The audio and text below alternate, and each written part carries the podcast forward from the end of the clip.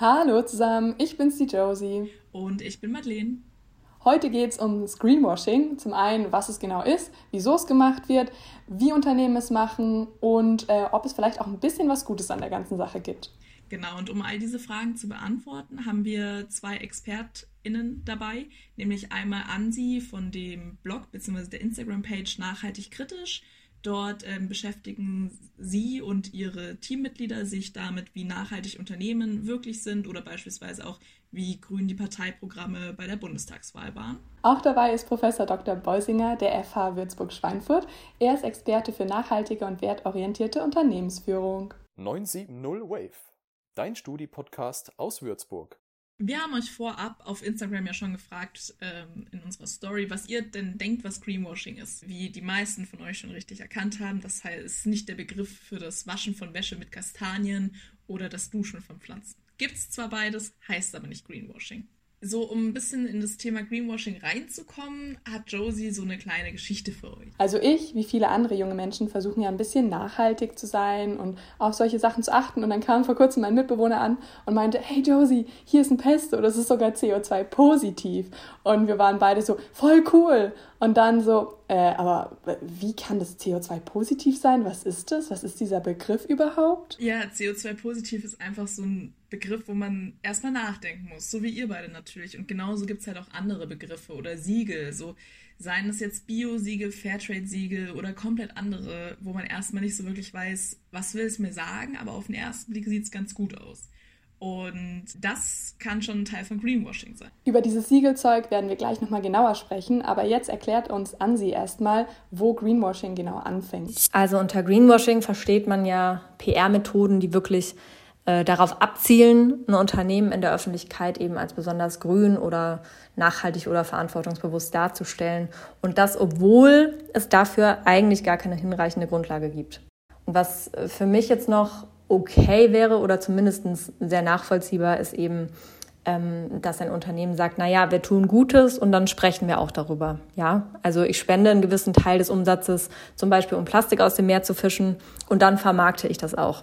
Das ist ja zunächst mal äh, nicht falsch. Wo es dann aber schwierig wird, ist eben einfach, wenn diese Aktivität wirklich der Tropfen auf den heißen Stein ist. Sprich, wenn die gesamte Geschäftspraxis wirklich aktiv umweltschädigend ist und die Vermarktung, die PR sich dann wirklich nur auf diese einzige grüne Aktivität stürzt sozusagen.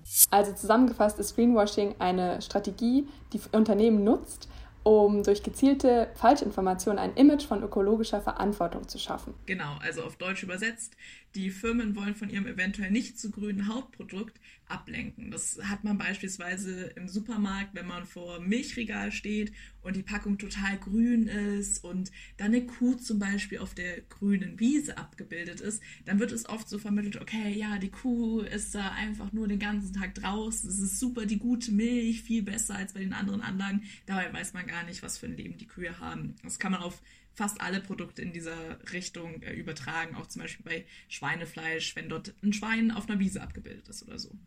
Das heißt, wir haben uns dann natürlich gefragt, wie wird Greenwashing von den Firmen betrieben? Und auch hier hat Ansi eine Antwort für uns. Also ich finde es tatsächlich sehr schwierig, Greenwashing ohne ausführliche Recherche klar benennen zu können. Ähm, die Unternehmen machen das ja schon auch ganz gut. Ähm, da ist man tatsächlich auch oft wirklich auf investigative Recherchen angewiesen, um das Final aufzudecken. Aber was man machen kann, ist zum Beispiel darauf zu achten, wie inflationär werden Begriffe wie nachhaltig oder umweltschonend genannt, ohne dass dann darauf eingegangen wird, wie genau das denn jetzt nachhaltig ist. Weil diese Begriffe eben alle einfach nicht geschützt sind und im Endeffekt jeder die einfach verwenden kann. Dagegen gibt es ja geschützte Begriffe wie zum Beispiel Öko, Bio, aus kontrolliert biologischem Anbau, das Fairtrade-Siegel, auf die man dann schon eher achten kann und die dann definitiv ein Indikator dafür sein können, dass kein Greenwashing vorliegt. Eine Art und Weise, wie also Unternehmen Greenwashing betreiben, ist durch fragwürdige Siegel. Also irgendwie so pseudogrüne Siegel mit gut für die Umwelt, ähm, grüner Stempel, I don't know, solche Sachen und erfinden sozusagen einfach pseudo-nachhaltige Plakate, Plaketten. Ja, und da gibt es tatsächlich auch ein ziemlich großes Beispiel. Da ist als Quelle auf jeden Fall offen und ehrlich zu nennen, der YouTube-Kanal von Funk. Das haben nicht wir rausgefunden, sondern das Team von denen natürlich. In diesem Fall handelt es sich um eine Marke von Sportartikeln, die vermutlich überwiegend durch ihr Influencer-Marketing bekannt ist. Also ich glaube, es gibt kaum jemanden auf Instagram an InfluencerInnen, der das nicht vermarktet. Und die haben zum Beispiel ähm, einfach auf ihrer Seite Siegel genutzt, die sie gar nicht hatten. Also beispielsweise haben sie vom Amphori-Verband das Siegel genutzt, ohne überhaupt Mitglied zu sein. Als nächstes war bei denen dann auch nicht ganz nachvollziehbar, wo produziert wurde. Sie haben zum Beispiel ähm, auch das Peter-Siegel genutzt, das sie sogar wirklich gehabt haben oder haben. Allerdings äh, hat Peter hier keinen wirklich gründlichen Check gemacht, beziehungsweise es wird halt von Peter nicht gründlich gecheckt und das heißt nicht direkt, dass die Firma nachhaltig ist. Und dann hatten sie außerdem noch ein weiteres Siegel, das zum Beispiel auch gar nichts mit Nachhaltigkeit zu tun hat, sondern lediglich mit nicht genutzten Chemikalien, was aber sich auch nicht auf alle Produkte bezieht. Das heißt, es war alles so ein bisschen schwammig, aber es wird halt häufig von den Firmen so genutzt oder so darauf bezogen, dass es halt so aussieht, als wären sie super nachhaltig. Um so ein bisschen durch diesen Dschungel an Siegeln durchzukommen, gibt es richtig viele gute Apps, zum Beispiel von Nabu den Siegelcheck. Da kann man einfach mal nachschauen in der App, was das Siegel, das man auf irgendeinem Produkt findet, bedeutet, oft für ähm, Lebensmittel. Aber das gleiche gibt es auch für Textilien und man kann auch immer bei der Verbraucherzentrale mal reinschauen, was da so steht oder bei Stiftung Warentest. Genau, weil viele Firmen es zum Beispiel auch so machen, dass sie, wie die Verbraucherzentrale NRW selber sagt, mit Selbstverständlichkeiten werben. Also dass irgendwelche giftigen Stoffe nicht in ihrem Produkt drin sind, obwohl die seit Jahren schon verboten sind. Auch eine Strategie, die Unternehmen benutzen, um Greenwashing zu betreiben, ist eine Formulierung von Sachen mit sehr viel Raum für Interpretation. Also es wird dann irgendwie gesagt, ja, ist regional oder ist von hier oder kurze Transportstrecken. Und dann ist immer die Frage, ja, okay, was heißt denn kurze Transportstrecken? Ist es dann wirklich ins Dorf von, vom Dorf nebenan in die Stadt oder ist es quer durch Europa oder quer durch Asien? Das sind alles so Sachen, who knows, das kann man auch schwer nachverfolgen. Genauso wollen Firmen auch damit werben, dass sie Einzelheiten hervorheben oder übertreiben. Zum Beispiel, dass sie sagen, dass sie Bio-Baumwolle nutzen. Gerade bei Fast Fashion ist das oft der Fall, dass so gehandelt wird. Das bezieht sich dann aber seltenst auf alle Klamotten oder geschweige denn alle Kollektionen, sondern oft nur auf einen sehr, sehr kleinen Bruchteil. So, und wenn wir das alles hören, hat das ja viel mit irgendwie doch Verarsche zu tun. Und deswegen haben wir uns gefragt, wie ethisch vertretbar ist Greenwashing eigentlich? Also ich finde ehrlich gesagt, Greenwashing ist ethisch überhaupt nicht vertretbar, weil eben Unternehmen gezielt damit spielen, dass Menschen eigentlich mehr auf Nachhaltigkeit achten wollen, auch in ihren Konsumentscheidungen und dann halt im Zweifel wirklich die Katze im Sack kaufen, weil sie dieser PR-Aktivität einfach Glauben schenken. Und natürlich wollen sich manche Menschen bei dem Kauf vielleicht auch einfach nur gut fühlen. Und natürlich könnte man jetzt sagen, na ja, im Endeffekt ist es doch dann eine gute Sache, kommt beiden entgegen. Ähm, alle fühlen sich gut dabei. Mm, aber dieses gute Gefühl basiert ja eben auf einer aktiven Täuschung. Und deshalb finde ich, aus ethischer Perspektive ist die Praxis schon sehr schwierig und eigentlich ethisch nicht vertretbar. Man kann es verstehen, aus dem Marketing-Gesichtspunkt her, dass in die Richtung gedacht wird. Allerdings ist es immer grundfalsch, etwas darstellen zu wollen, was nicht wirklich vorhanden ist im Unternehmen. Deswegen diese Thema, ähm, äh, dieses Thema Nachhaltigkeit im Ganzen muss von innen rausgetrieben werden, von innen rauskommen. Und äh, erst wenn ich da dann wirklich weiß, wo meine Kompetenzen liegen als Unternehmen, kann ich auch damit nach außen gehen und kann mir dann Gedanken machen, wie verpacke ich das jetzt äh, mit Marketing oder Unternehmenskommunikation. So, wenn beide Expertinnen jetzt sagen, dass Greenwashing irgendwie ethisch nicht wirklich vertretbar ist, wieso wird Greenwashing dann eigentlich von Firmen betrieben? Es beginnt auf jeden Fall mit der Motivation, etwas äh, marktgetrieben zu verpacken, weil der Markt jetzt gerade vielleicht Nachhaltigkeitsthemen belohnt und dann einfach nur auf die Suche zu gehen, ja, was mache ich ohnehin schon und wie kann ich denn das äh, grün einpacken oder auch sozial verpacken? Das habe ich ja vorhin schon gesagt, nachhaltig sein ist irgendwie gerade so, was alle Menschen wollen und dann ergibt es auch voll Sinn, dass Firmen sich denken, oh ja, wenn ich nachhaltiger wirke nach außen, dann kaufen mehr Menschen meine Produkte. Ideal. Ja, da fühlt man sich so als Verbraucher, Verbraucherin natürlich schon ziemlich veräppelt. Und deswegen fanden wir es auch wichtig zu klären, ob Greenwashing komplett legal ist? Also Greenwashing an sich ist zunächst mal nicht illegal, weil in den meisten Fällen ja nicht gelogen wird, sondern nur bewusst die Aufmerksamkeit auf eben eine sehr kleine positive Auswirkung des Unternehmens gelenkt wird, zum Beispiel in Form von Spenden. Das ist ja eigentlich in der Werbung auch nichts Neues, das wird seit jeher gemacht. Ähm, auch bewusste Irreführungen sind meines Wissens äh, eine Grauzone.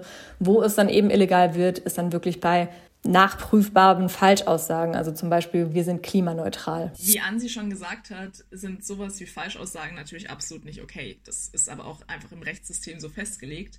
Wir hatten es ja gerade eben schon von dieser einschlägigen Sportklamottenmarke, die da auch teilweise einfach, ja, ich würde es jetzt falsch aussagen, äh, verbreitet hat. Aber bei unserer kleinen, aber feinen Recherche hast du, Josie, nochmal was richtig, richtig Krasses gefunden von einem Kreuzfahrtenunternehmen. Ja, genau. Dieses besagte Unternehmen hat nämlich damit geworben, dass sie jetzt Green Cruising anbieten, sozusagen mit einer besseren Art des Treibstoffs, nämlich Flüssiggas. Das ist nachhaltiger, weil es weniger CO2 produziert. Problem an der ganzen Sache ist halt, dass mehr Methan entsteht, was noch umweltschädlicher ist als CO2. Und also Kreuzfahrten und umweltfreundlich I'm sorry, aber das passt bei mir überhaupt nicht zusammen. Das, das funktioniert einfach nicht. Also das war echt eine, eine krasse Pseudogeschichte. Ich weiß nicht, wie es euch geht, aber ich war da schon ein bisschen sehr schockiert. Genau, man fühlt sich da ja total veräppelt, weil wenn da so mit Green Cruising denkt man sich ja schon, dass es jetzt nicht ganz so falsch sein kann. Und das ist natürlich nur die VerbraucherInnen-Sicht, die wir hier haben.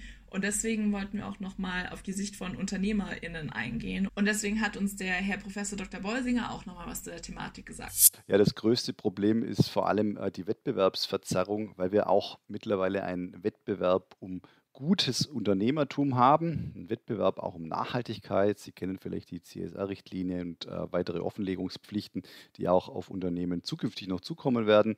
Ähm, ja, wenn, wenn ich jetzt viele Greenwasher im Markt habe, dann wird natürlich, äh, es natürlich schwierig, wenn ich etwas besonders gut gemacht habe, dass ich da damit auch herausstechen kann. Und das ist ein echtes Problem, dem man wirklich auch ja, regulatorisch begegnen muss und auch wirklich mal abstrafen muss, wenn jemand hier im Endeffekt unlauteren Wettbewerb. Man kann ja irgendwie schon raushören, dass wir beide eher nicht so Team Greenwashing sind und allgemein es sehr viele negative Aspekte von Greenwashing gibt. Aber vielleicht gibt es auch so Kleinigkeiten, weswegen Greenwashing doch gut sein könnte. Ja, mit viel gutem Willen könnte man jetzt wahrscheinlich sagen, dass der Fokus auf Nachhaltigkeit in PR-Strategien vielleicht auch ein Shift des Marktes in eine ja eigentlich richtige Richtung bewirken kann. Ähm, und dass es ja vielleicht insgesamt immer noch besser ist, ein bisschen was zu tun, als gar nichts zu tun. Insgesamt glaube ich aber trotzdem, dass Greenwashing-Praktiken den Prozess hin zu einer nachhaltigeren Wirtschaft mehr bremsen als ihn zu beschleunigen. Greenwashing ist nicht nur schlecht, das sagt Ihnen jetzt ein Wirtschaftsethiker, das ist spannend, gell? Ähm, es ist deswegen nicht nur schlecht, weil meistens beginnt ja äh, diese Suche nach Gutem, was machen wir denn schon Gutes im Unternehmen äh, in der Marketingabteilung. Und dann versucht man Dinge zu verpacken, die vielleicht noch gar nicht so weit entfaltet sind, dass sie äh, extern kommunizierbar sind. Aber ähm, daraus ergibt sich dann der Punkt, dass die Verbraucherinnen und Verbraucher genauer hinschauen und wenn sie dann entdecken, oh, da steckt ja äh, gar nicht das drin, was draufsteht, dann gehen sie wieder auf das Unternehmen zu, dann kriegt das Unternehmen auch ein Problem, ein öffentliches und dann äh, wandert es von der Marketingabteilung in die Unternehmenskommunikation und in die Strategieabteilung und dann steht es wirklich auf der Agenda und man kann auch das Rad nicht mehr zurückdrehen, wenn man das extern kommuniziert hat. Also von dem her äh, ein bisschen ein zweischneidiges Schwert äh, und da muss man wirklich differenziert drauf schauen. Zusammenfassend kann man also sagen, dass Greenwashing auf seine eigene Art und Weise auch irgendwas Gutes bewirken kann. Da kann man sich jetzt halt überlegen, ob das zu diesem Sinn und Zweck nicht auch andere Mittel und Wege gäbe. Auf jeden Fall gibt es hoffentlich jetzt Mittel und Wege, die wir euch gezeigt haben, wie ihr vermeiden könnt, in eine kleine Greenwashing-Falle zu tappen. Aber selbst wenn, dann wollen wir euch gerne auch mitgeben, dass es nicht so schlimm ist, falls ihr mal reintappt. Oder Josie? Yes, weil ich ähm, habe gemerkt durch unsere Recherche und unseren Talk, ähm, dass ich da ordentlich in die Falle reingetappt bin, weil ich mir dachte, Meeresschildkröten, die sind ja so süß und man muss denen voll helfen und es gibt so viel Meeresplastik und habe dann äh, durch Social Media ein ganz tolles Armband entdeckt und äh, da wurde gesagt, wenn man das kauft, hilft man Meeresschildkröten, lässt Plastik aus den Meeren fischen und kann sogar eine eigene Schildkröte tracken dann, ähm, was am Ende alles sehr schön klingt, was aber sadly nicht so ist. Genau, und das ist natürlich total der Scam und das ist total blöd, wenn man auf sowas halt, ja, wenn man das nicht besser weiß, blöd gesagt. Also checkt eure Siegel, setzt euch mit der Verbraucherzentrale auseinander, schaut euch das ein bisschen genauer an. Und wir haben ja in diesem Podcast mehrfach den Funkkanal offen und ehrlich erwähnt. Schaut dort mal vorbei, die haben auch einige andere Videos oder andere Firmen noch genauer unter die Lupe genommen. Genauso könnt ihr gerne auf Instagram mal bei Nachhaltig Kritisch vorbeigucken. Und das war's auch jetzt von uns. Wir wünschen euch eine wunderschöne Zeit und wir hören voneinander. Ciao, ciao. Bis dann. Tschüss.